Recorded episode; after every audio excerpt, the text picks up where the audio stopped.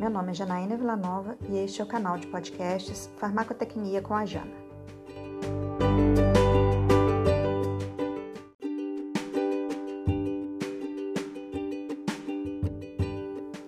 Como esclarecemos no podcast anterior, trataremos da farmacotecnia no âmbito dos cursos de graduação em farmácia.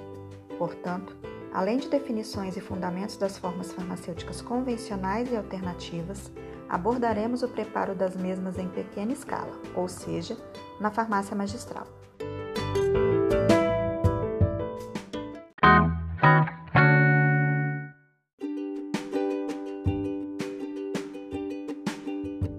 Já entendemos as diferenças entre produtos manipulados e industrializados. Agora preciso entender quando devemos optar pela manipulação de um produto.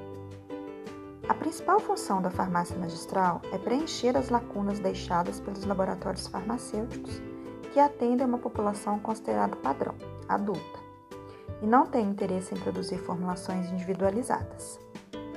Assim, pacientes pediátricos, geriátricos, disfágicos, não cooperativos hospitalizados ou não e animais de estimação são a população alvo das farmácias magistrais. No entanto, enquanto farmacêuticos magistrais, antes de considerarmos a manipulação de um produto, precisamos responder a algumas questões. São elas: Primeira, o produto já é comercialmente disponível na mesma forma farmacêutica e dosagem prescrita, com preço equivalente?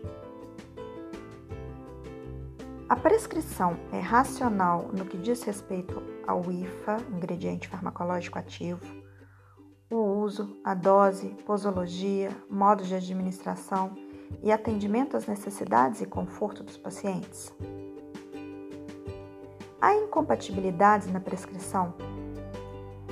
A referência na literatura acerca de incompatibilidades e da estabilidade do IFA no veículo a ser empregado na manipulação? É necessária a aplicação de cálculos matemáticos para ajustes de dose? É possível realizar ensaios básicos de controle de qualidade no produto acabado, como preconizado na legislação vigente? O perfil de estabilidade do IFE é compatível com a forma farmacêutica e o veículo selecionados? A embalagem disponível e selecionada é apropriada para a manutenção da estabilidade do produto? A farmácia conta com todos os acessórios, equipamentos e procedimentos operacionais padrão disponíveis para o processo magistral?